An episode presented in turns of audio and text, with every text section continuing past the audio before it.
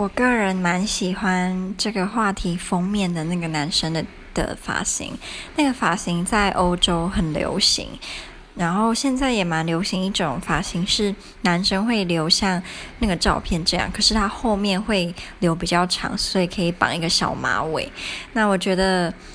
比较呃，那叫什么？就是看起来比较粗粗犷的男生留这个发型就更有那种